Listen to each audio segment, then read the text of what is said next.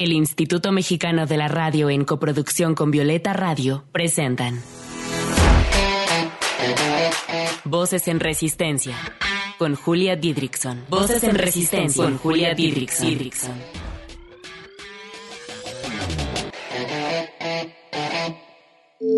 Voces en Resistencia. Un espacio para compartir la lucha de las mujeres que de diversas maneras han transformado este mundo en un lugar más libre para nosotras. Hace 53 años ocurrió la llamada masacre de Tlatelolco. Policías y militares dispararon a una multitud pacífica, compuesta en su mayoría por jóvenes estudiantes que se manifestaban en la Plaza de las Tres Culturas de la Ciudad de México.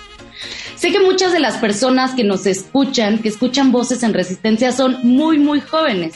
Este episodio es para que ustedes conozcan, para no olvidar lo que sucedió el 2 de octubre de 1968.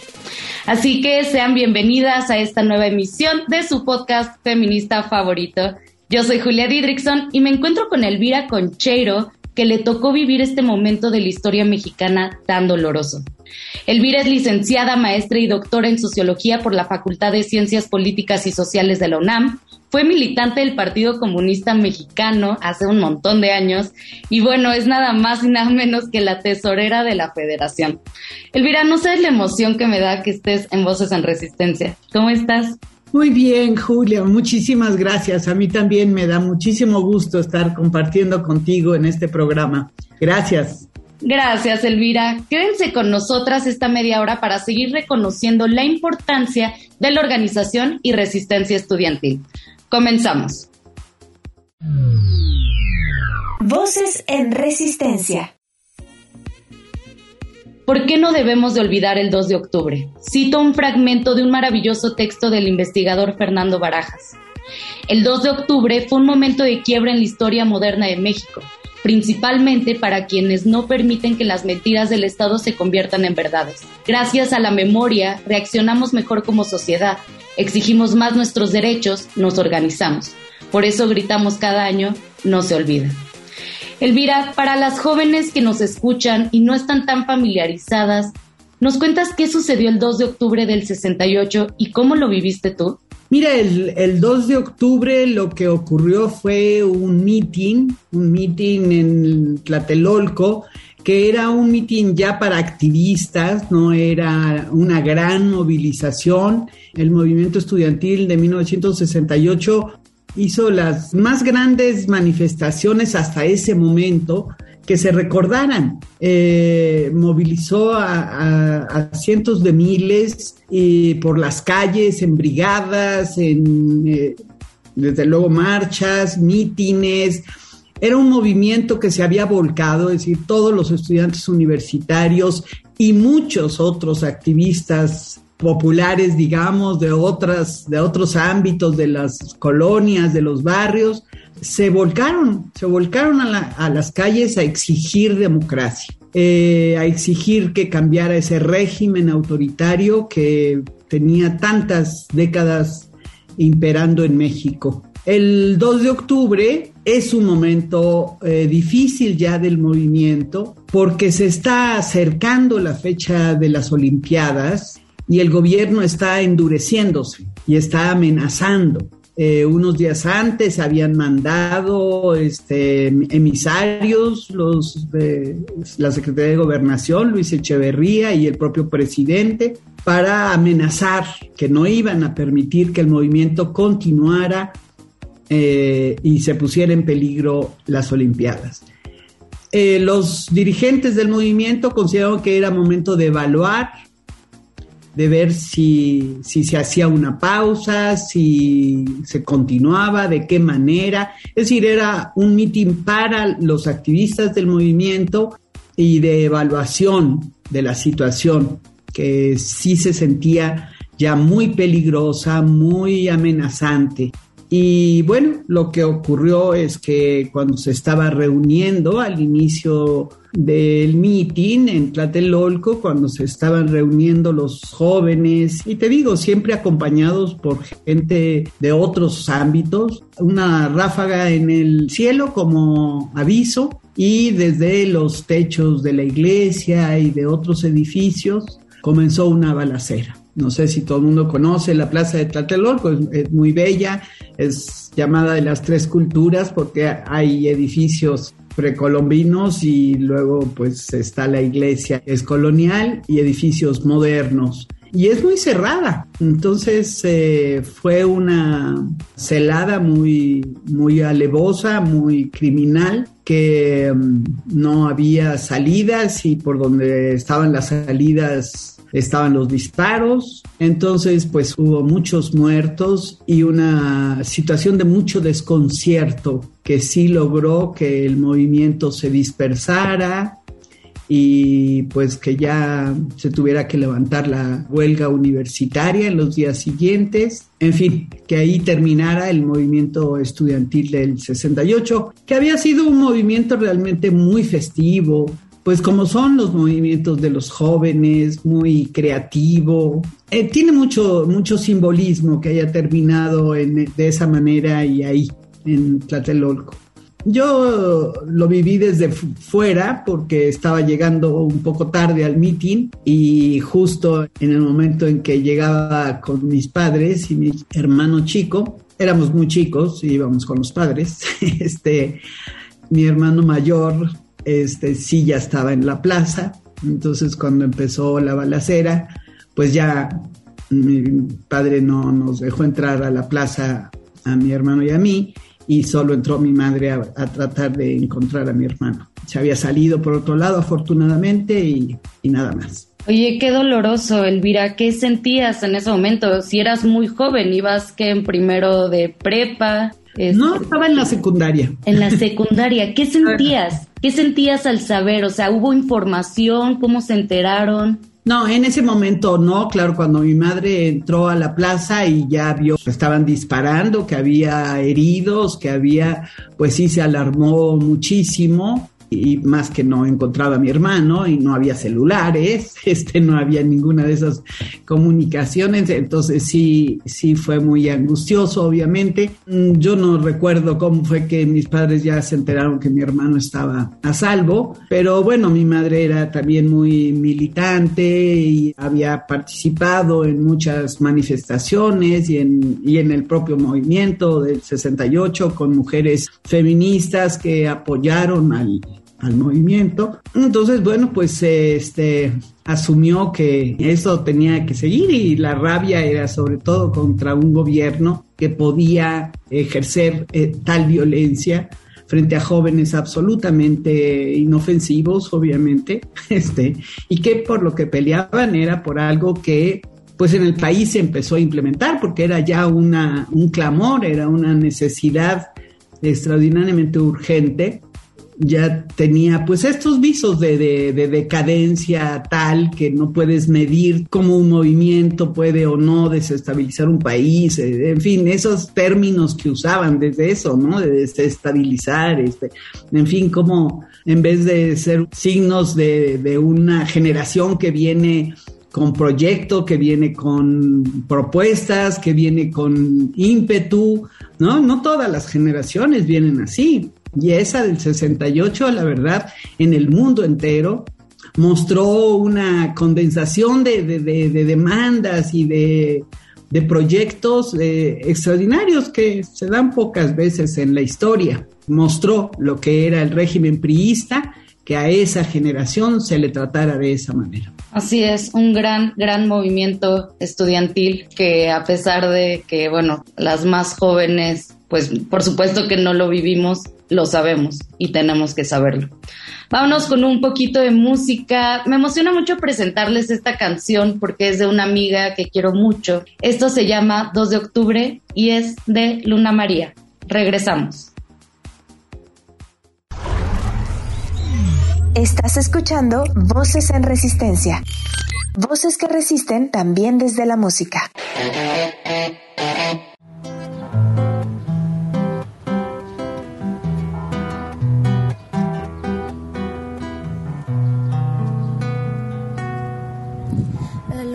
El suelo se pintaron de rojo sangre.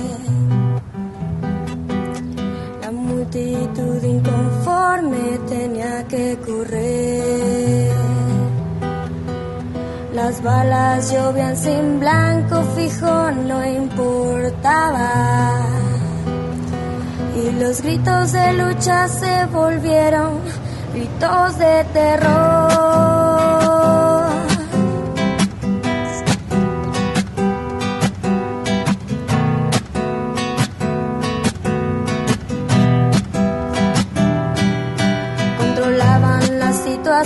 Con unos cuantos vasos La orden era asesinar a quien se atreva a protestar. La vida se escapaba a mitad de la noche. Y a quien no mataban lo mandaban encerrar. Amaneció un triste sol iluminando la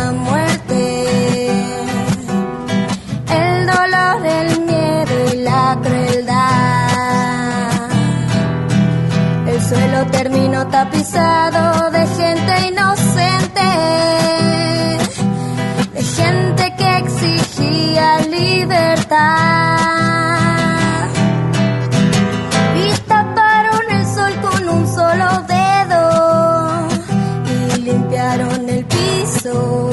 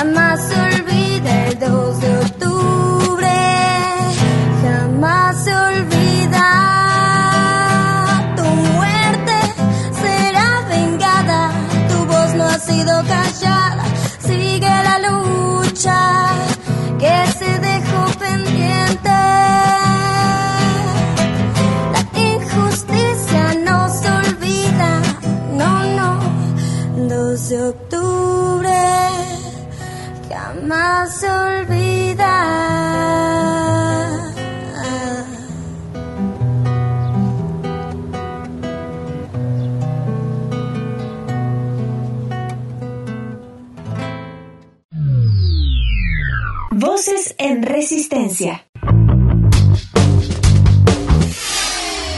Te invitamos a resistir con nosotras desde las redes sociales. Encuéntranos en Instagram como arroba voces guion bajo en resistencia, en Twitter como arroba violeta radio guion bajo fm y arroba reactor 105. ¿Y tú cómo resistes? Oye, Elvira, ¿cómo vivían las mujeres estudiantes el movimiento? ¿Cómo lo viviste tú como mujer y también los años siguientes? ¿Qué significaba ser mujer en ese entonces? Bueno, mira, yo creo que el movimiento del 68, como decía, en todo el mundo eh, significó una gran revolución cultural en la que ya venían apareciendo signos pues de mucha exigencia de libertades, de expresarnos las mujeres tal cual éramos, de plantearnos unas relaciones de pareja y amorosas y sexuales eh, mucho más libres sin esas ataduras que históricamente han tenido y no dejan de tener, pero era pues muchísimo más, ¿no? Esas formas había aparecido eh, la píldora anticonceptiva, de manera que eso daba otras condiciones, otra manera, otras posibilidades de ver las relaciones sexuales de manera mucho más libre. Y había aparecido antes también con los Beatles y otros este, grandes exponentes de la música, pues un, nuevo tipo de romanticismo, digamos, un, una una idea del amor en este sentido mucho más equitativa, mucho más igualitaria, de una mujer que puede dejar a un hombre, de una mujer que puede optar a primera vista por una pareja, etcétera, etcétera. Todo lo que, lo que nos dicen las canciones de esa época.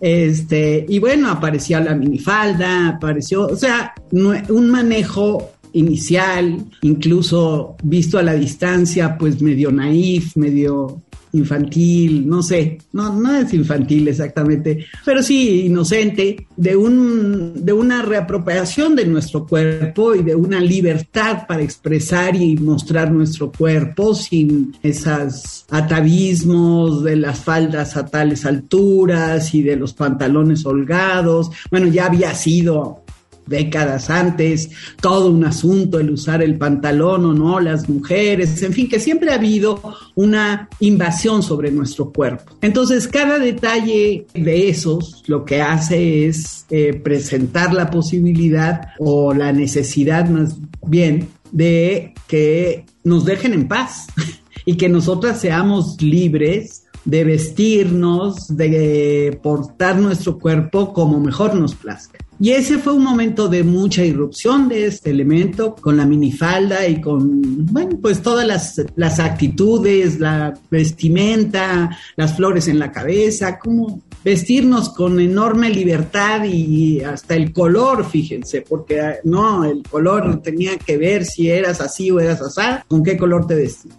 Entonces, bueno, pues irrumpe el movimiento hippie, pues con multicolor, ¿no? Fuera trabas, fuera prejuicios, esa era la consigna. Entonces, es un momento de, en que eso se expresa sin que la parte masculina esté eh, a la altura exactamente. Pero, pero nosotras fuimos avasalladoras, creo yo. Entonces, a pesar de todo, me recuerdo caminando en la Ciudad de México con minifalda, con este, cintas en la cabeza o qué sé yo, y mis 12 o 13 años y que no pasara nada. Lo cual ahora que ya no hay todos, supuestamente todos esos prejuicios, pues no puedes hacer exactamente o te arriesgas a muchas cosas. No lo hemos dejado de hacer y eso me encanta. Las chicas se siguen vistiendo como se les da la gana y se ponen lo que les ocurra y cada vez se les ocurren cosas más simpáticas. Este,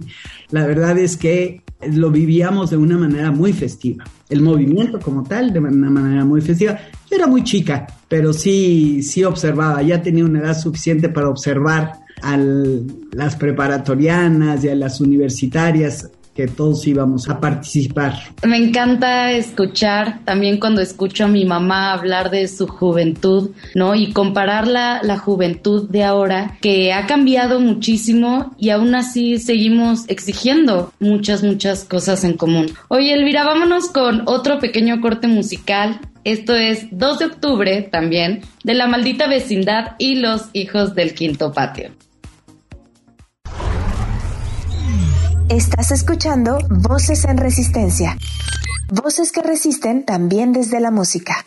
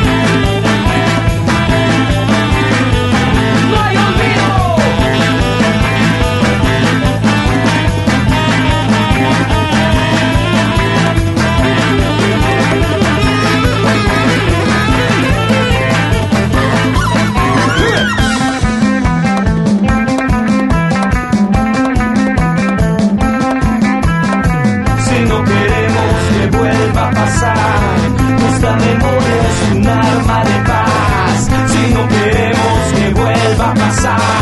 Nuestra memoria es un de paz. Voces en resistencia. Elvira, ¿por qué no debemos de olvidar la masacre de Tlatelolco? ¿Por qué las generaciones más jóvenes deben de saber lo que pasó? No hay que olvidar, y yo siempre insisto un poco en eso, no hay que olvidar el conjunto, el movimiento como tal, porque es una gran enseñanza. Fue un gran momento de nuestro país y de, en particular de nuestra ciudad, pero también en muchas otras universidades de todo México y aprender de esas movilizaciones y de esas demandas, porque hemos avanzado políticamente mucho, creo yo, ahora sales y pues no nadie te persigue, no es ningún delito, este, hacer una manifestación, etcétera, pero no deja de tener mucho sentido el pensar qué tipo de democracia queremos y los jóvenes en ese momento estaban muy claros de qué democracia querían y desde luego pues estaba muy claro porque tenían enfrente a un régimen totalmente antidemocrático. Entonces, lo que no podemos olvidar del 2 de octubre es que los regímenes políticos pueden llegar a ser tan criminales como fue el de el gobierno de Díaz Ordaz y después de Luis Echeverría. Han pasado 50 años, pero no está nunca eh, asegurado que no haya retrocesos políticos y tenemos entonces que valorar lo que tenemos, porque ha sido resultado de una lucha y de el sacrificio de muchas vidas, porque a veces parece que así fue siempre y que no, no, nos lo, nos lo regalaron. Y no, nadie nos ha regalado un régimen de libertades, ese se conquista, ese se preserva, ese se cuida. Y yo creo que es muy importante pensar que cuando vemos en alguna manifestación ciertas provocaciones violentas, etcétera, irracionales desde mi punto de vista, no estamos cuidando esa herencia, ese legado, ese esfuerzo que hicieron generaciones anteriores porque tuviéramos la libertad de expresarnos, la libertad de decir, eso nos obliga a ser más creativos, a ser mucho más propositivos, no a dejar de lado de ninguna manera nuestras exigencias y nuestras demandas, pero hacerlo de la manera cada vez más inteligente, más creativa y que eduque a la sociedad en su conjunto, que le muestre a la sociedad que las cosas se pueden conquistar de una manera mucho más alegre, mucho más festiva, mucho más creativa. Eso es lo que a mí me enseñó el movimiento del 68 y es lo que quisiera transmitir a las jóvenes de hoy, que tenemos enormes demandas y necesidad de, de movilizarnos, de luchar por acabar sobre todo con esta violencia que nos somete y nos somete a través del miedo, etcétera. Y yo sé que, que eso es lo que quieren mostrar esas movilizaciones, pero hay que hacerlo cada vez de una manera más creativa, más alegre y más unitaria, que sume, que sume. Queremos ser millones, no queremos ser cada vez menos. Que sume, que convenza. Y me encanta toda la parte de incorporar la alegría y la creatividad a la lucha. Me parece un mensaje Estupendo, Elvira, muchísimas gracias por tus décadas de activismo, por compartir tanto tu conocimiento a tantas generaciones y muchas gracias por haber aceptado la invitación. Muchas gracias a ti y a todas las que te escuchan. Les mando un gran abrazo y todo mi cariño. Un abrazo, un abrazo de vuelta. Gracias a ustedes por acompañarnos una emisión más. Aprovecho para mandarle un saludo a tres personas que admiro mucho por su compromiso en la lucha social. A mi mamá Pilar Muriedas, feminista de antaño, a mi papá Axel Didrickson, que fue líder estudiantil por muchos años, y a mi Rumi y mejor amiga Michelle Guillén por siempre politizar todo lo que pasa a su alrededor. Que viva la organización estudiantil, que persista la memoria, la resistencia y la lucha. Yo soy Julia Didrickson y las espero siempre en este su espacio de resistencia. Hasta la próxima. Resistamos juntas. Desde la creatividad, la lucha, la sororidad y la ternura. Esto fue Voces en Resistencia. Hasta la próxima. Voces en Resistencia fue una coproducción de Violeta Radio y el Instituto Mexicano de la Radio. Voces en Resistencia.